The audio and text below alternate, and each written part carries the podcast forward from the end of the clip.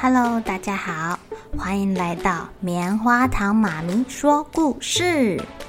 我是棉花糖，很高兴在这里跟大家分享一些好听好玩的故事。偷偷预告一下，每个礼拜五啊，棉花糖妈咪会跟大家讲一系列的原创故事。身体大公司要告诉大家，我们厉害的身体是怎么运作的哟，千万不要错过了。也欢迎小朋友在听完故事后，把你想到的画面给画下来。棉花糖妈咪会把它放在粉丝专页上面，让更多小朋友可以分享你的创意哦。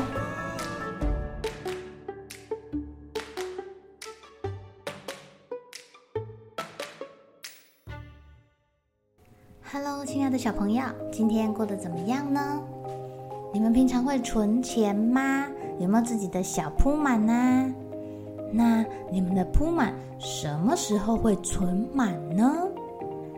棉花糖妈咪来讲一个跟铜板有关的故事好了，叫做《一元铜板流浪记》，一块钱哦。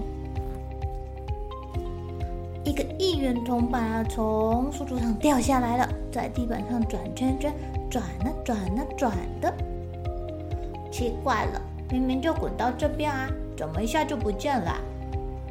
铜板的小主人赶快把铺满放下，急急忙忙的在地上找他的铜板，可是他没有找到，最后他就放弃了。他把铺满里面的钱全部倒进小袋子里面。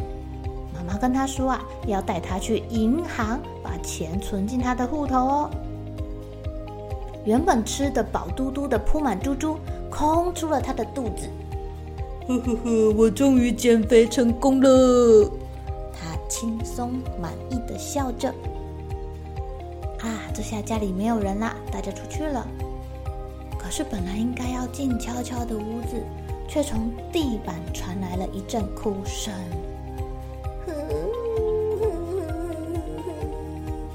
是谁在哭啊？怎么啦？发生什么事啦？这个哭声惊动了书桌上的小小塑胶机器人。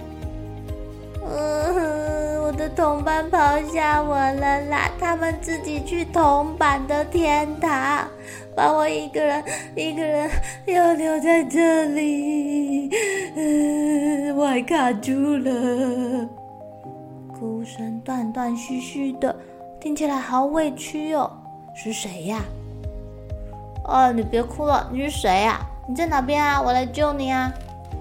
机器人问说：“我我是今年新筑好、亮晶晶、闪亮亮的一元铜板，我是一块钱，我被卡在地板的缝隙里出不来了，哎，救命啊！”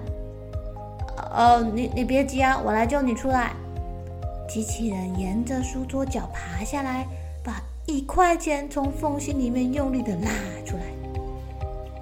嗯，谢谢你救我，谢谢。脱离险境的一元铜板停止了哭泣。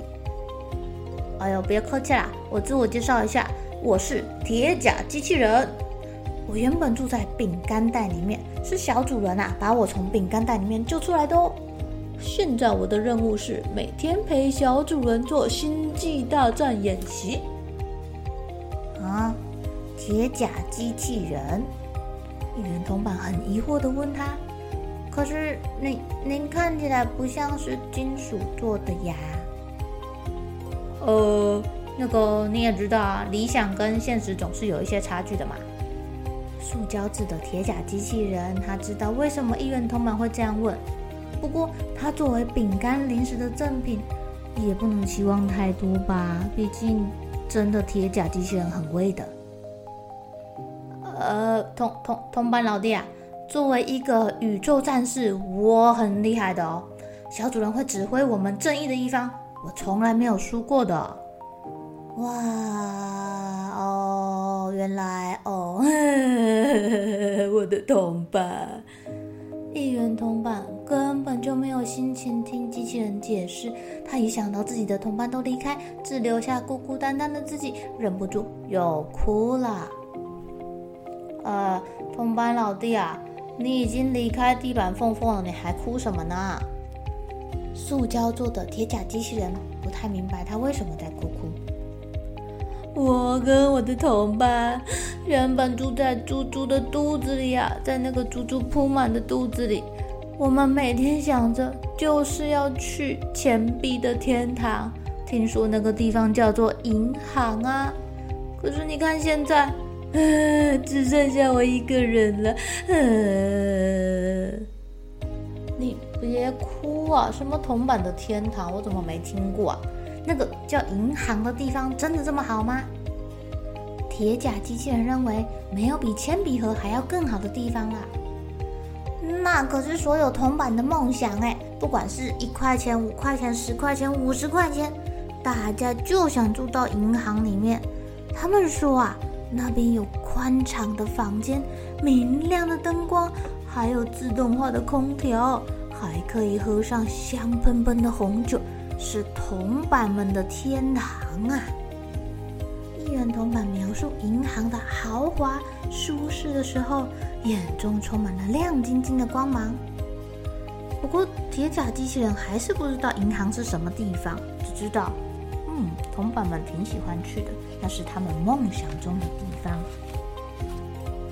呃，铜板老弟啊，你别再唉声叹气了，等一下小主人发现你，就会把你再放回铺满里面。将来你还是有希望再去银行里面的啊。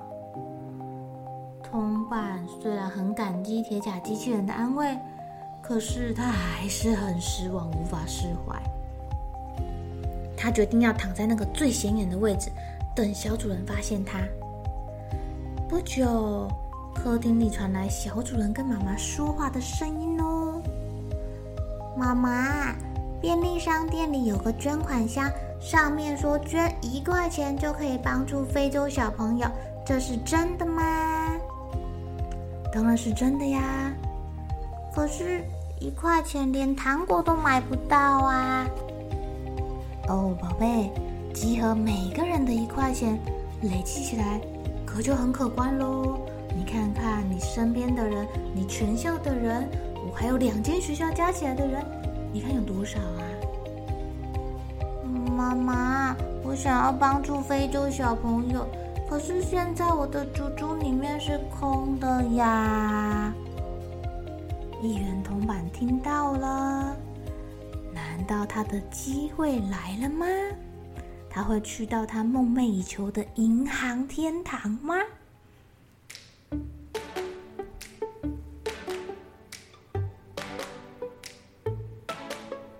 亲爱的小朋友。银行是什么地方啊？你们会把自己的钱存到银行里吗？呃，在台湾啊，如果你把你的钱存到银行，是有机会在半年后会长出钱宝宝哦，因为银行会发一点利息给你。别小看这一点点的小钱哦，我们一点一点慢慢的存。然后存多一点钱，让他生钱宝宝，钱宝宝再生钱孙子，哇！有一天你回去看你的账户，你就会发现自己变得好有钱哦。明天呢、啊，我们再来听听这个一块钱到底会去哪里哦。好了，小朋友该睡觉啦，一起来期待明天会发生的好事情吧。